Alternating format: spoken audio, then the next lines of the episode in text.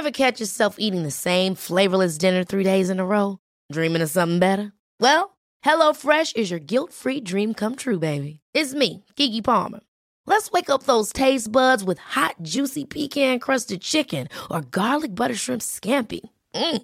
Hello Fresh. Stop dreaming of all the delicious possibilities and dig in at HelloFresh.com. Let's get this dinner party started.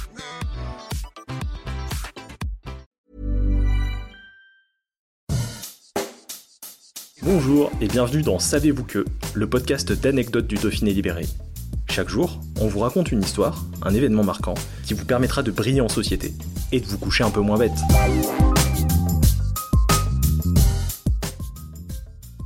Savez-vous que le temple d'Auguste Livy à Vienne a inspiré des monuments américains? La ville de Vienne, dans le nord de l'Isère, n'est pas seulement réputée pour son festival de jazz. Elle fait aussi le bonheur des passionnés d'histoire grâce à ses nombreux vestiges gallo-romains, son célèbre théâtre antique bien sûr, qui accueille les fameux concerts, mais aussi la pyramide ou encore le site archéologique de la commune voisine, Saint-Romain-en-Galles et son musée.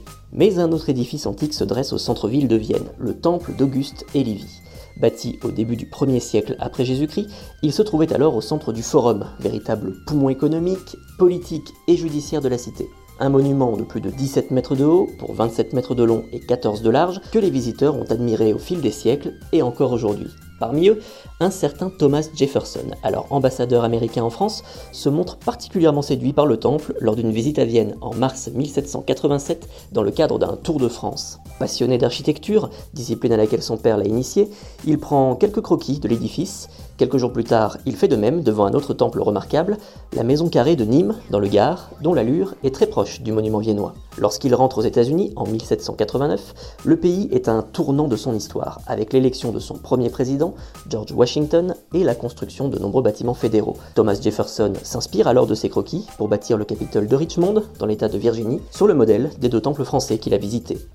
Capitoles américains, ces bâtiments officiels, présents dans chaque État pour en abriter la législature et les bureaux du gouverneur, reprennent par la suite des éléments typiques, comme le fronton ou les colonnes.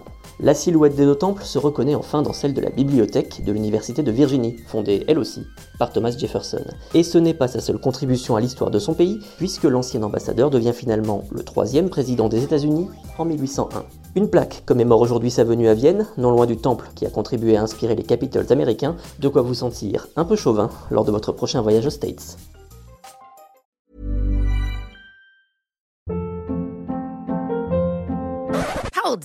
What was that? Boring. No flavor. That was as bad as those leftovers you ate all week. Kiki Palmer here, and it's time to say hello to something fresh and guilt-free. Hello Fresh. Jazz up dinner with pecan-crusted chicken or garlic butter shrimp scampi. Now that's music to my mouth. Hello Fresh. Let's get this dinner party started. Discover all the delicious possibilities at hellofresh.com.